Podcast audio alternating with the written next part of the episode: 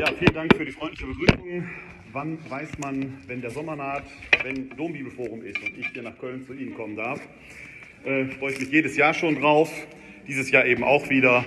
Und äh, dieses Jahr soll es, so habe ich es mit dem Dr. Fleischer verabredet, um den Geist gehen. Wir sprechen uns da immer so ein wenig ab. Er hatte den Geist im Alten Testament und ich äh, versuche mit Ihnen jetzt den Geist im Neuen oder den Heiligen Geist im Neuen Testament so ein wenig zu erörtern. Und der Dr. Fleischer und ich, wir haben äh, überlegt, dass wir mal schauen, wie verhalten sich das Alte und das Neue Testament zueinander. Deswegen möchte ich eine Vorbemerkung machen, weil die immer wieder aufploppt.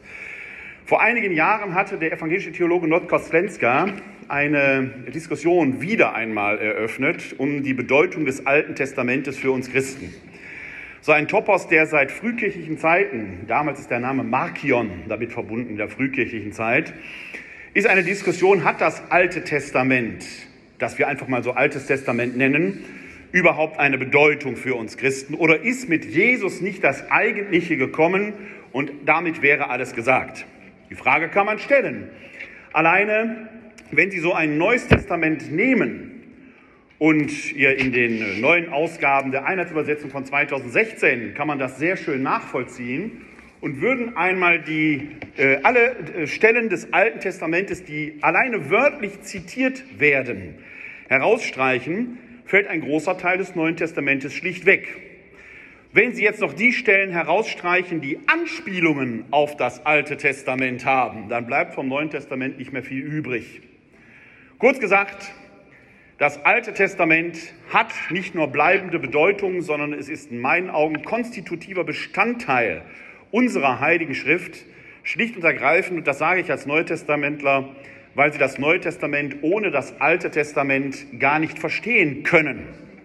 Man kann höchstens die Frage stellen, wie verhalten sich diese beiden Schriftkorpora zueinander?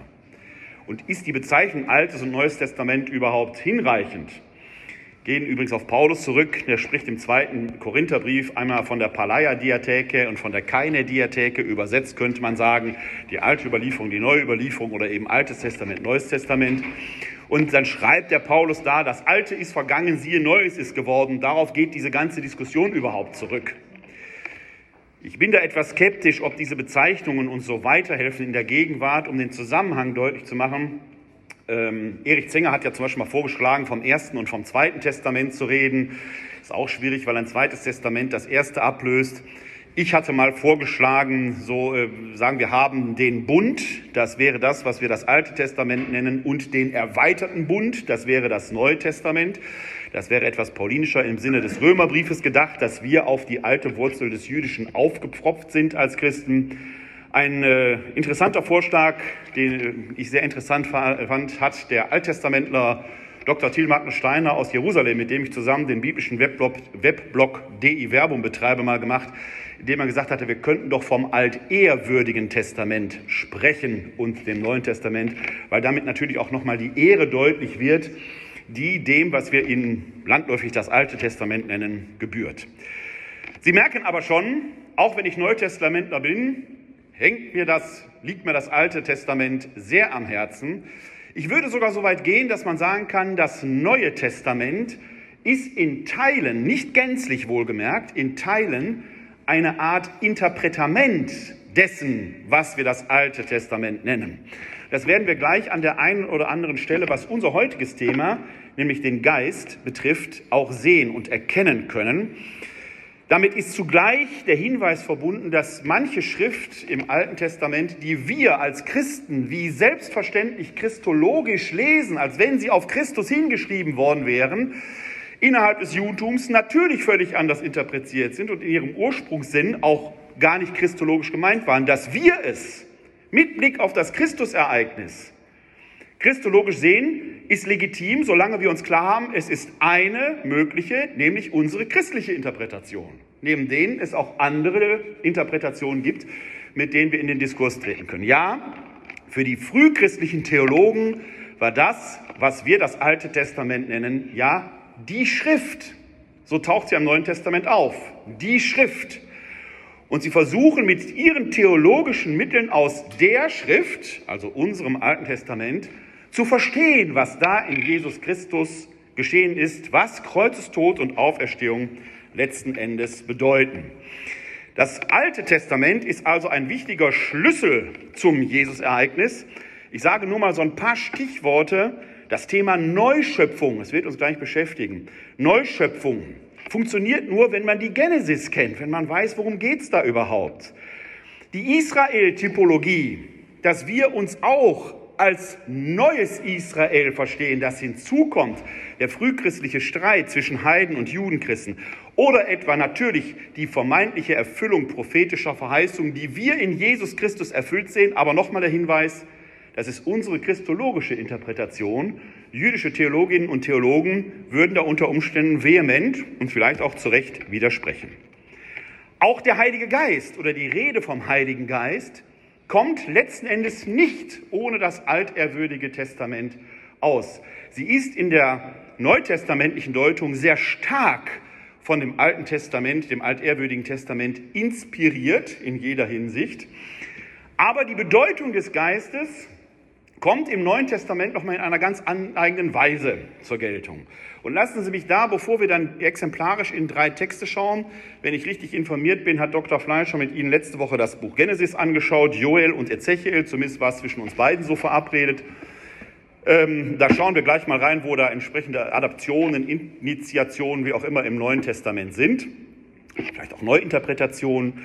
Ähm, der Heilige Geist hat natürlich innerhalb des Neuen plötzlich eine ganz eigene Gewichtung, weil wir plötzlich, das ist natürlich dann ein Ergebnis der christologischen Diskussion, die dann ins dritte, vierte, fünfte Jahrhundert geht, die dritte Person Gottes darin entdecken.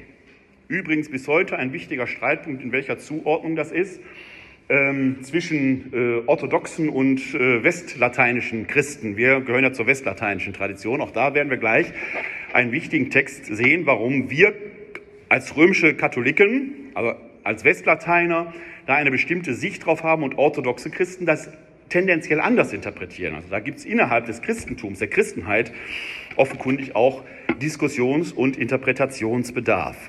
Für uns ist die Dreieinheit von Vater, Sohn und Heiligem Geist als Zeichen des einen Gottes, als Entfaltung der einen Göttlichkeit konstitutiv. Wir haben ja gerade vergangenen Sonntag den Dreifaltigkeitssonntag in unserer römisch-katholischen Tradition gefeiert. Und will das jetzt nur summarisch zusammenfassen, soll ja ein exegetischer Vortrag und kein dogmatischer sein. Der Vater ist der Schöpfer, der Sohn ist der Mittler, der gewissermaßen mit einem Bein im Himmel und einem Bein in der Welt steht und der Heilige Geist ist die Person Gottes, die das Weltall erfüllt. Es ist immer ein und derselbe Gott. Dabei wird die Rede vom Heiligen Geist oft als sehr schwierig betrachtet. Mit einem Vater kann man alleine in der Metaphorik sich etwas vorstellen. Der Sohn ist natürlich auch als historische Persönlichkeit Jesus von Nazareth greifbar, auch in der Erzählkultur, gerade der Evangelien. Aber Geist in diesem deutschen Wort schwingt natürlich so etwas Nebulöses, ja vielleicht Gespenstisches mit. Dabei glaube ich, ist die Rede vom Geist viel greifbarer, als wir es oft denken. Denn Geist, das deutsche Wort, finden wir in den biblischen Sprachen so gar nicht. Auf Hebräisch wäre von der Ruach die Rede, manchmal auch Nefesh. Auf Griechisch ist das das Pneuma, und auf Lateinisch Spiritus. Und egal, ob Sie das Hebräische, das Griechische, das Lateinische nehmen, wir reden immer vom Hauch, vom Atem, vom Wind. Das machen wir uns heute oft gar nicht so klar, wie praktisch diese Redeweise damals für die Menschen war. Alleine im Buch Genesis wird das ja sehr deutlich beschrieben und diese Stelle wird Dr. Fleischer mit Ihnen letzte Woche etwas näher betrachtet haben. Da wird ja beschrieben, wie Gott den Adam gemacht hat, diesen Urmenschen, der übrigens in seiner Urgestalt weder Mann noch Frau war. Männlich und weiblich entstehen erst, indem der Mensch in seiner Seite, aus seiner Seite, wie die Bibel sagt, geteilt wird, damit die Komplementarität von Mann und Frau entsteht. Also diese Menschenfigur Adam ist ja ursprünglich ein unbelebter Tonklumpen übertreiben ein bisschen, hatte schon wahrscheinlich hoffentlich wohlgestaltete Form, aber ursprünglich unbelebt. Und wie bringt Gott diesen Adam zum Leben, indem er seinen Atem, seinen Nefesh, seinen Geist in ihn einhaucht? Sodass wir im Alten Testament ja schon vielfach, etwa im Psalm 104, die Rede haben, sendest du deinen Atem aus, werden sie erschaffen, nimmst du ihnen den Atem, so schwinden sie hin. Im Psalm 104 können Sie das nachlesen. Was uns heutigen aber gar nicht so bewusst ist, ist, dass das damals in der, man könnte sagen, Medizin eine ganz praktische Entsprechung hatte. Aristoteles kannte sich schon mit anatomischen Untersuchungen aus. Und die Griechen haben die Körper toter Menschen untersucht, haben die aufgeschnitten, haben sich die Anatomie angeschaut. Und siehe da, man fand natürlich die Luftröhre, man fand natürlich die Lunge, und man fand Arterien, die von der Lunge in den Körper gehen. Wir wissen heute damit, durch den Blutstrom unser Körper mit Sauerstoff versorgt wird. Bei einem toten Menschen sind die Arterien aber leer, weil der Druck fehlt, da sackt das Blut in die Venen ab. Man fand also leere Leitungen, die von der Lunge oder zur Lunge hinführten und in der antiken, im antiken Anatomieverständnis sah man da die Leitungen, in der das Pneuma, der Lebensatem, den Körper mit Leben versorgt. Das greifen die frühchristlichen Theologen wie selbstverständlich auf und sehen darin, wenn Gott dem Adam den Lebensatem einhaucht und offenkundig alles, was atmet, Psalm 105, Gott loben kann, also lebt, das Unbeatmete aber nicht lebt, dann scheint Gott ein Lebensprinzip im Menschen zu sein. Gott scheint im Menschen zu atmen.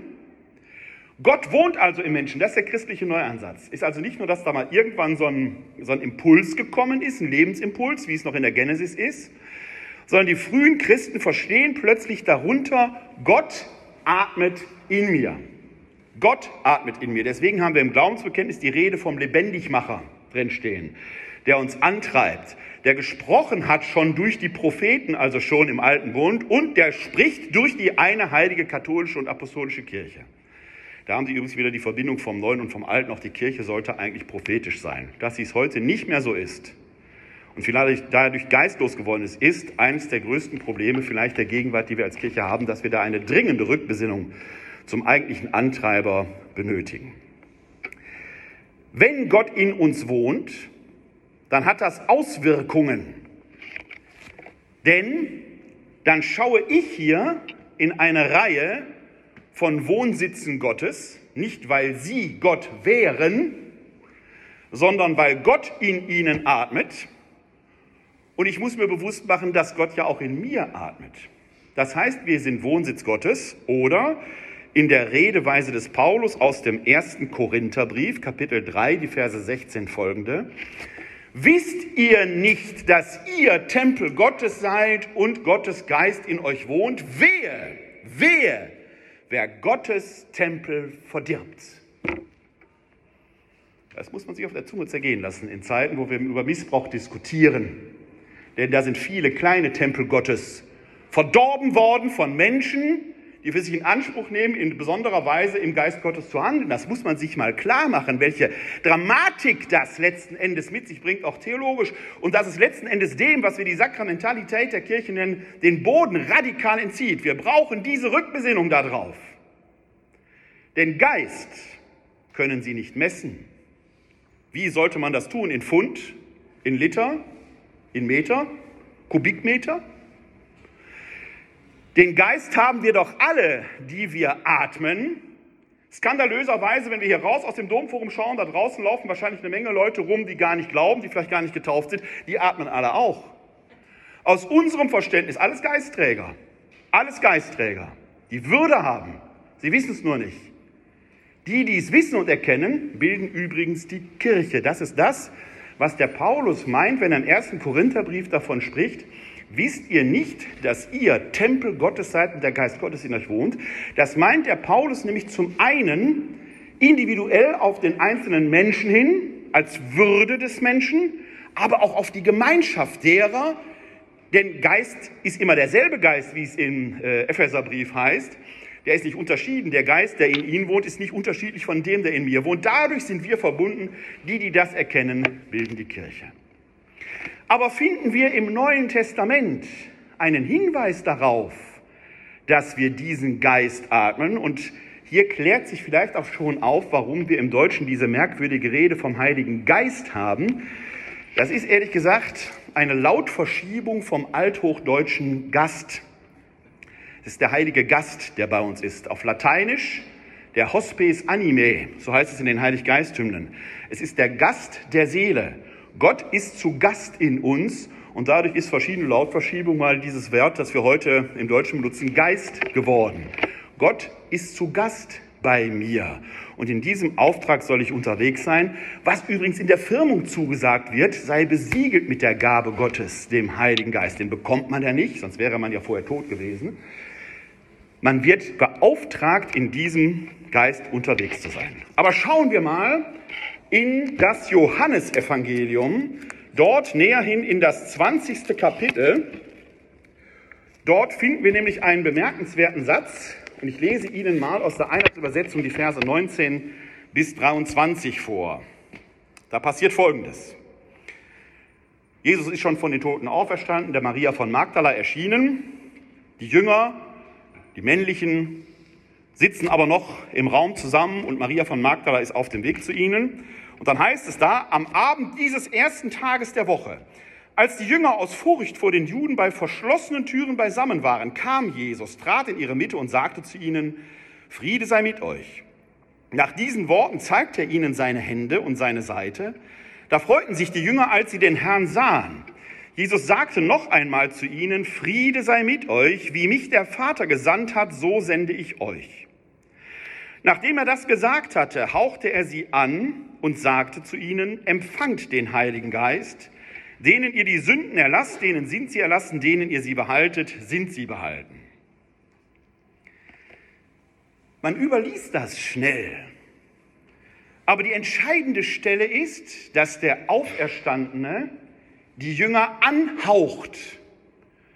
Der Sohn vollzieht das mit seinen Jüngern, was der Vater beim Adam gemacht hat. Der haucht denen Leben ein.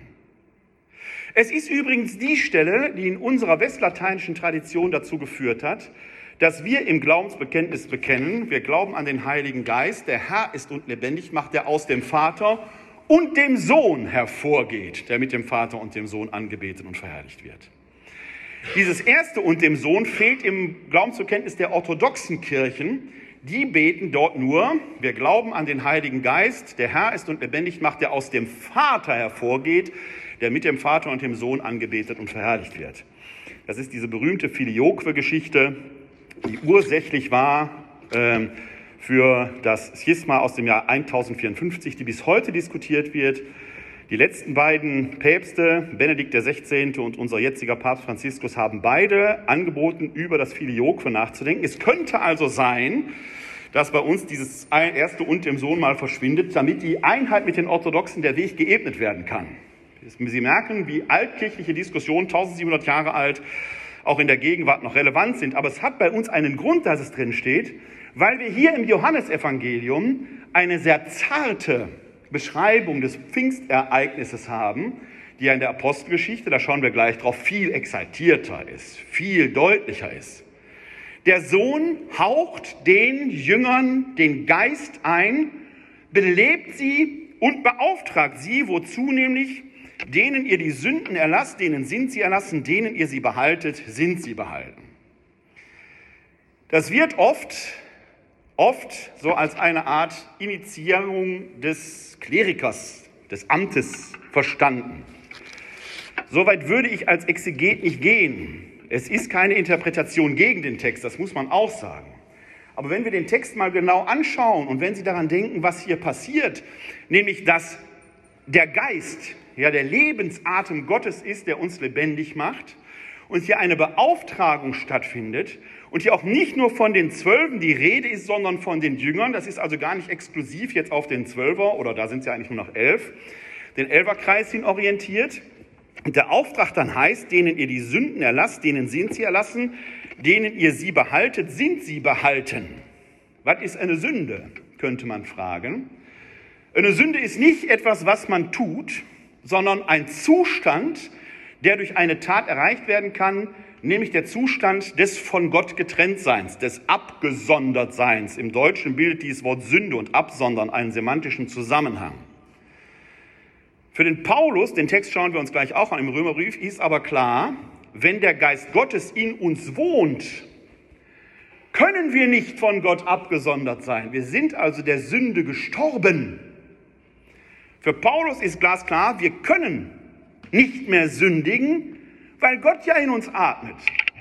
Wir können schuldig werden und wir müssen über unsere Taten Verantwortung übernehmen. Und ja, für Paulus wird das noch dramatischer, weil er ja sagt, wenn ihr nicht als Tempel Gottes unterwegs seid, sondern dem göttlichen Willen zuwiderhandelt, ist eigentlich noch schlimmer als zuvor, weil ihr dafür Rechenschaft ablegen müsst. Aber wenn ihr umkehrt, könnt ihr wieder in diese Liebe Gottes zurückkehren. Das ist die paulinische Idee. Im Hebräerbrief übrigens gibt es nur eine Chance bei der Taufe. Im Hebräerbrief ist davon die Rede, er ist nur einmal am Kreuz gestorben und von den Toten auferstanden. In der Taufe empfängst du einmal den Geist, sündigst du danach wieder, keine Chance mehr. Man hat deshalb übrigens das Beichtsakrament entwickelt, damit sie wieder in die Taufgnade zurückkommen, weil auch so unbarmherzig der große Lebensspende Gott nicht sein kann. Denn auch nach einer schweren Sünde atmen sie irgendwie weiter, der ist also noch da. Hier kommt letzten Endes dann etwas zum Tragen, wenn die Sünde ein Zustand ist, in dem der Mensch sich wähnt. Und gerade diejenigen, die noch nicht erkannt haben, wir sind hier im ersten Jahrhundert, sehr fromm, die hier draußen rumlaufen, werden dieses Bedürfnis vielleicht gar nicht haben. Aber damals hatten die Menschen eine furchtbare Angst, aus dieser Liebe Gottes herauszufallen. Und da sagt Paulus, sagt den Menschen zu, ihr bleibt in dieser Liebe Gottes, ihr fallt da nicht heraus, aber hier heißt es jetzt als Auftrag an die Jünger, denen ihr die Sünden erlasst, denen sind sie erlassen. Das wäre paulinisch. Den Menschen zusagen, ihr könnt nicht aus der Liebe Gottes herausfallen, aber ihr müsst für euer Verhalten Verantwortung übernehmen. Ihr müsst für eure Taten Rechenschaft ablegen. Ihr müsst so leben, dass ihr der Liebe Christi gemäß lebt. Da ist ein großer Auftrag, viel größer als einfach zu sagen, da gibt es jemanden, der sagt uns, was wir zu tun zu lassen haben. Jetzt kommt's. Denen ihr sie behaltet, sind sie behalten. Ist das nun eine Entscheidung, die jetzt den Beauftragten in die Hand gegeben wird? Ich glaube nein. Ich glaube, da ist eine Warnung hinter. Nämlich die Warnung, wenn ihr Menschen die Sünden nicht erlasst, dann stellt ihr euch zwischen die Menschen und Gott und ihr werdet quasi zum Sündenmacher, nämlich weil ihr diese Absonderung nicht aufhebt. Der Auftrag, den wir Christen haben, weil wir wissen, dass Gott in uns atmet, weil wir Behauchte sind, weil wir diesen Hauch Jesu in uns an uns spüren sollten, sollten eigentlich so leben, dass wir genau das nach draußen zu den Menschen tragen, dass wir die Menschen auf diese Weise in eine Verbindung mit Gott bringen und nicht willkürlich sagen, nee, jetzt auf keinen Fall. Man kann natürlich die Frage stellen, wenn das so ist, und das ist die Gefahr, die in der paulinischen Theologie immer gegeben ist, dann ist doch Dresse egal, wie wir leben, jetzt hätten wir immer Jod gegangen. Wir sind doch alles nur kleine Sünderlein. Wird doch schon gut gehen. Da sagt der Paulus, so einfach ist dann auch nicht. Denn im Zusammenhang mit dem Satz aus dem ersten Korintherbrief sagt er auch Folgendes, und ich möchte Ihnen die Stelle gerne ganz zitieren. Denn da ist die Gerichtsansage drin, aus der übrigens unsere Fegefeueridee kommt. Wir sind im ersten, Kapitel, äh, im ersten Korintherbrief im dritten Kapitel und ich lese jetzt von Vers 10 an und zum Schluss werden Sie die Sache mit dem Heiligen Geist hören. Der Gnade Gottes entsprechend, die mir geschenkt wurde, habe ich wie ein weiser Baumeister den Grund gelegt, ein anderer baut darauf weiter. Aber jeder soll darauf achten, wie er weiterbaut, denn einen anderen Grund kann niemand legen als den, der gelegt ist, Jesus Christus. Ob aber jemand auf dem Grund mit Gold, Silber und kostbaren Steinen, mit Holz, Heu oder Stroh weiterbaut, das Werk eines jeden wird offenbar werden, denn der Tag wird es sichtbar machen, weil er sich mit Feuer offenbart. Und wie das Werk eines jeden beschaffen ist, wird das Feuer prüfen. Hält das Werk stand, das er aufgebaut hat, so empfängt er Lohn. Brennt es nieder, dann muss er den Verlust tragen. Er selbst aber wird gerettet werden, doch so wie durch Feuer hindurch. Wisst ihr nicht, dass ihr Gottes Tempel seid und der Geist Gottes in euch wohnt? Wer den Tempel Gottes zerstört, den wird Gott zerstören, denn Gottes Tempel ist heilig und der seid ihr. Dieses Bewusstsein, Tempel Gottes zu sein, Träger des Geistes zu sein, angehaucht zu sein wie der Adam, lebendig zu sein, führt zu der Konsequenz, dass wir so leben sollen, dass wir Gott in dieser Welt sichtbar machen. Und wenn wir das gut tun, dann sammeln wir quasi mit unseren Händen Gold, Silber und Edelsteine. Und wenn wir das nicht gut machen, dann sammeln wir Holzheu oder Stroh. Beides ist Baumaterial für die Ewigkeit. Denn in der Ewigkeit wollen sie ja irgendwo wohnen. Wenn wir jetzt im Gericht vor Gott stehen, wird das Feuer des liebenden Gottes unser Baumaterial prüfen. Wer auch immer singt, ich stehe vor dir mit leeren Händen her, sollte sich überlegen, ob er nicht doch zu viel gebetet hat. Denn die Tat ist das, was zählt. Wir sollen Baumaterial sammeln. Das Feuer der Liebe Gottes prüft. Klar, Gold, Silber und Edelsteine haben Bestand. Holz oder Stroh verbrennt. Wir werden gerettet werden, doch so wie durch Feuer hindurch, sagt der Paulus. Und jetzt ist die Frage, Villa oder Wellblechbude? Womit wollen sie im Himmel wohnen? Es ist nicht egal, wie man hier auf der Erde lebt, sagt der Paulus. Gerettet werden sie aber so oder so. Und all das ist aus der Erkenntnis, dass wir Trägerinnen und Träger des Geistes sind, weil Gott als Gast in uns atmet. Eine zweite Stelle, die Dr. Fleischer mit Ihnen letzte Woche betrachtet hat, war die aus dem Buch Joel, die große Vision, wo es darum geht, dass die Alten träumen und die Jungen Visionen haben und dass diese Zeit nicht da sind. Ich weiß, dass vor gut 30 Jahren, ich glaube, Zulehner, Paul Zulehner, meine ich, wäre es gewesen, ich bin mir jetzt aber nicht hundertprozentig sicher, ein Buch geschrieben hat, wo dieses Zitat auch auftauchte, haben wir heute keine Menschen mehr mit Träumen und Visionen. Würde ich Sie fragen, wenn Sie mal auf so unsere gegenwärtige Kirche schauen, dann mag die Situation gegenwärtig eher einem Albtraum gleichen, wäre auch ein Traum, aber kein guter. Aber wenn Sie das als Albtraum qualifizieren würden und vielleicht auch tun, heißt das ja, Sie haben einen anderen Traum von Kirche. Es gibt also sehr wohl Visionen und Träume, die wir als Volk Gottes hegen, wie die Kirche sein könnte und sein sollte. Tatsächlich spielt diese Ausgießung des Geistes aus dem Buch Joel ja eine zentrale Rolle in der Erzählung des Pfingstereignisses in der Apostelgeschichte. Das ist ein sehr langer Text, aber Sie kennen ihn, dass dort es ja heißt, dass plötzlich der Heilige, also es fängt nicht an, dass zu Feuerzungen kommt, sondern es fängt an mit Sturmgebraus. Es ist laut. Bei Johannes war es ganz leise. Da kommt er auferstanden und haucht die an. Das ist eine Assoziation an die Genesis. In der Apostelgeschichte ist es nicht weniger als die Genesis, wenn dort ein großes Brausen kommt und dann der Geist wie von Feuerzungen sich auf die Jünger verteilt, die danach nicht mehr anders können, nach draußen gehen und plötzlich in all den Sprachen Gottes Herrlichkeit verkünden der Menschen, die sich dort zur Wallfahrt in Jerusalem äh, zum anlässlich des Shavuot-Festes versammelt haben.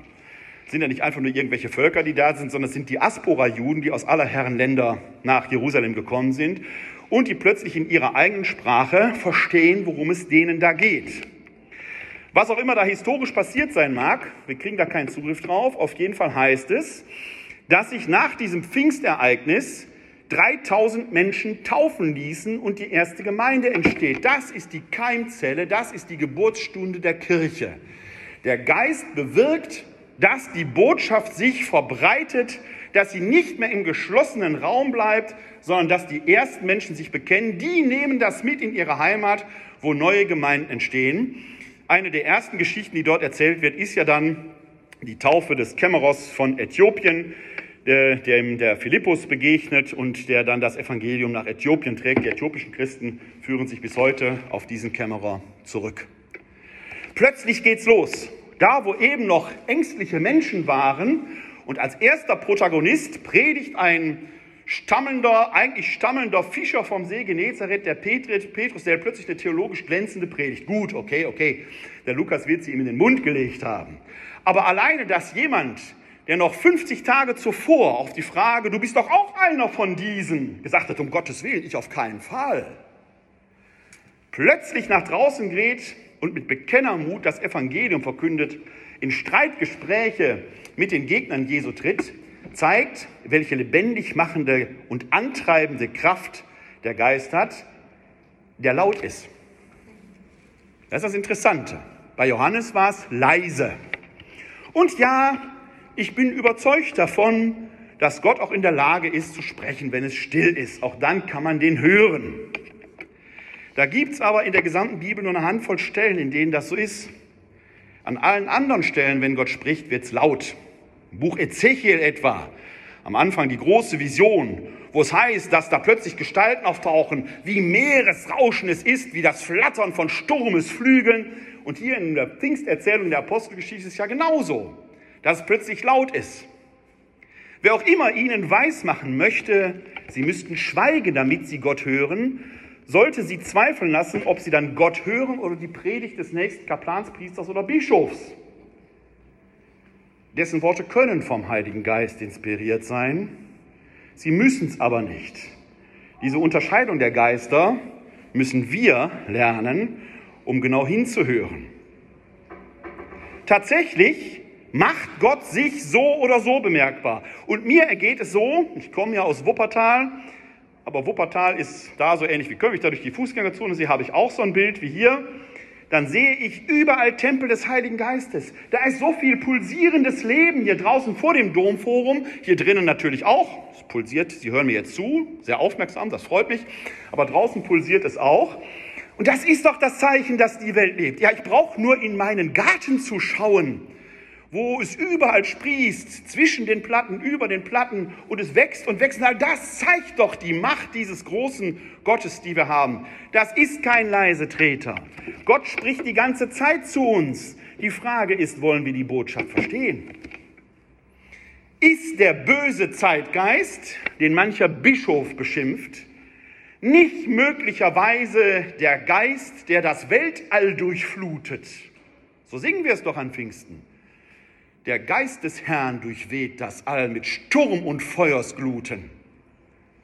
Es ist nicht so leicht, vom Zeitgeist zu reden, als wenn der immer schlecht wäre. Was ist, wenn der Heilige Geist uns gerade ganz andere Zeichen setzt und wir wollen sie nur nicht hören, weil wir in unseren Gewöhnlichkeiten feststecken, weil wir es verlernt haben, unsere Träume und Visionen Wirklichkeit werden zu lassen? Der Olle Schmidt hat zwar mal gesagt, der Ex-Kanzler, Wer Vision hat, soll zum Arzt gehen, hat aber hinter sein Zitat relativiert und hat gesagt, das war eine etwas laxe Bemerkung.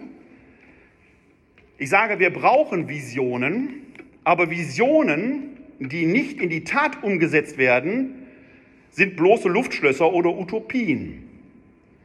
Visionen haben Realitätsanspruch. Das sind Ideale, wie wir folgen sollen.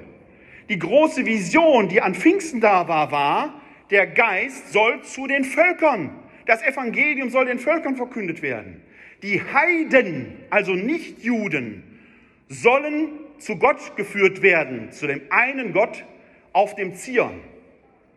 Wir sitzen zwar hier in Köln am Domforum, aber mit Verlaub, ich habe Sie jetzt, werde ich auch nicht tun, nach Ihrer Religionszugehörigkeit gefragt, aber ich vermute mal, dass heute weniger Jüdinnen und Juden unter Ihnen sein werden oder die ehemals jüdisch waren, sondern dass die meisten von uns als Nichtjuden getauft wurden. Wir sind Heidenchristen. Und uns gäbe es nicht hier im Domforum, dass wir im Namen Jesu versammelt sind, wenn der Heilige Geist damals die Apostel nicht getrieben hätte.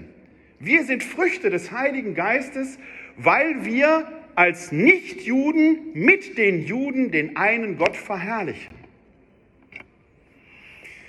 Im jüdischen Glauben spielt dann das groß, die große Vision, ist auch keine Utopie, ist eine Vision aus Ezechiel eine Rolle. Die hat auch Dr. Fleischer mit Ihnen, denke ich, beim letzten Mal betrachtet. Die hat er nicht betrachtet, okay.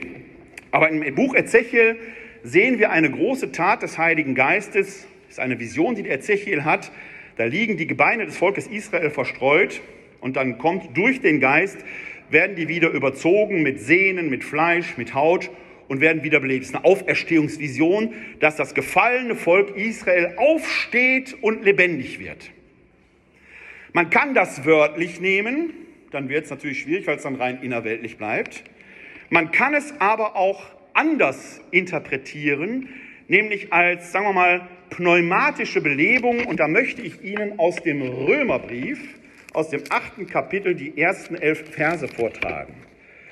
Wir sind im Römerbrief Kapitel 8, die Verse 1 bis 11. Da heißt es, Jetzt also gibt es keine Verurteilung mehr für die, welche in Christus Jesus sind, denn das Gesetz des Geistes und des Lebens in Christus Jesus hat dich frei gemacht vom Gesetz der Sünde und des Todes.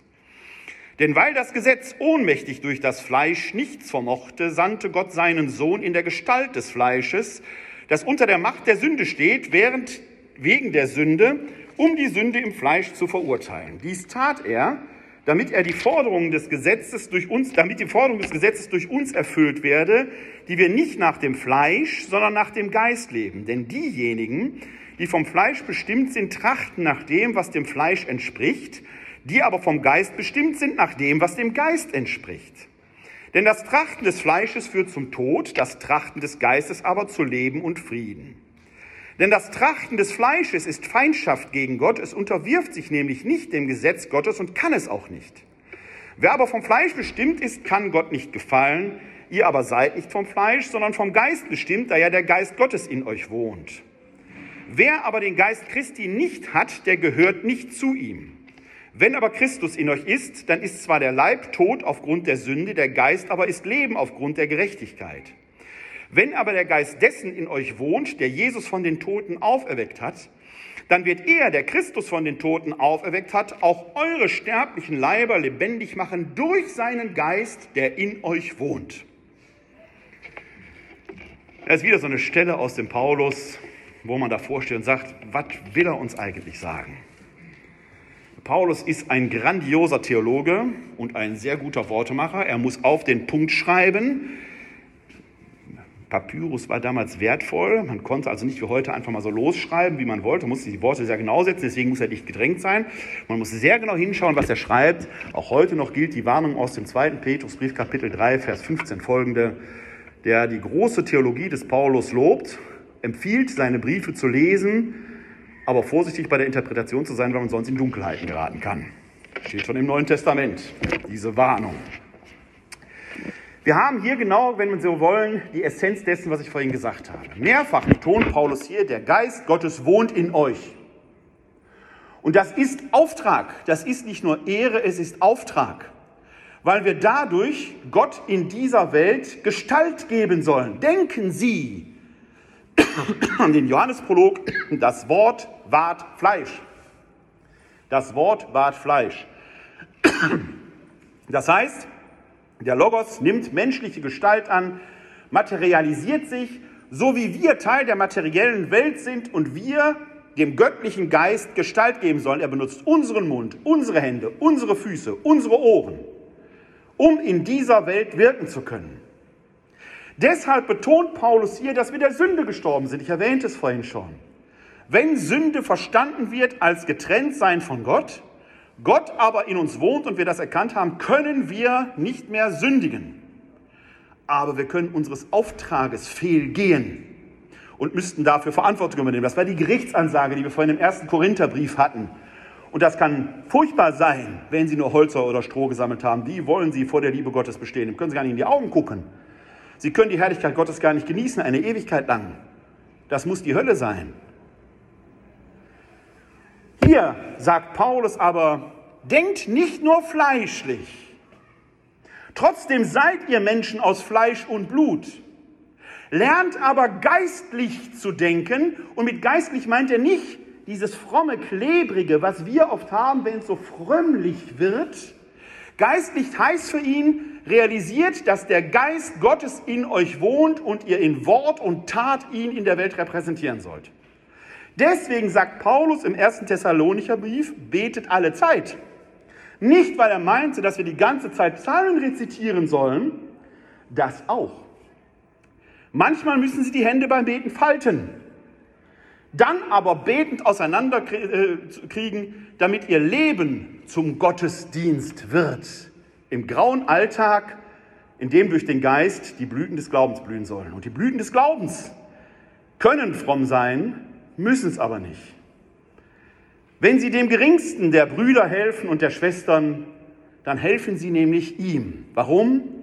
Weil Sie einem Tempel des Heiligen Geistes geholfen haben. Frömmigkeit und Spiritualität ist nicht, was man tut, mal so, für sich meditativ. Denn in Spiritualität steckt ja Spiritus drin, der Geist, der Hauch Gottes. Spiritualität ist eine ganz grundlegende Haltung, aus der ich mein Leben gestalten soll, indem ich erkenne, alles, was atmet, lobt den Herrn durch die pure Existenz. Denn in allem, was atmet, ist Gott selbst gegenwärtig in dieser Welt. Sein Geist ist da, in Ihnen und in mir auch. Was für ein Auftrag. Vielen Dank.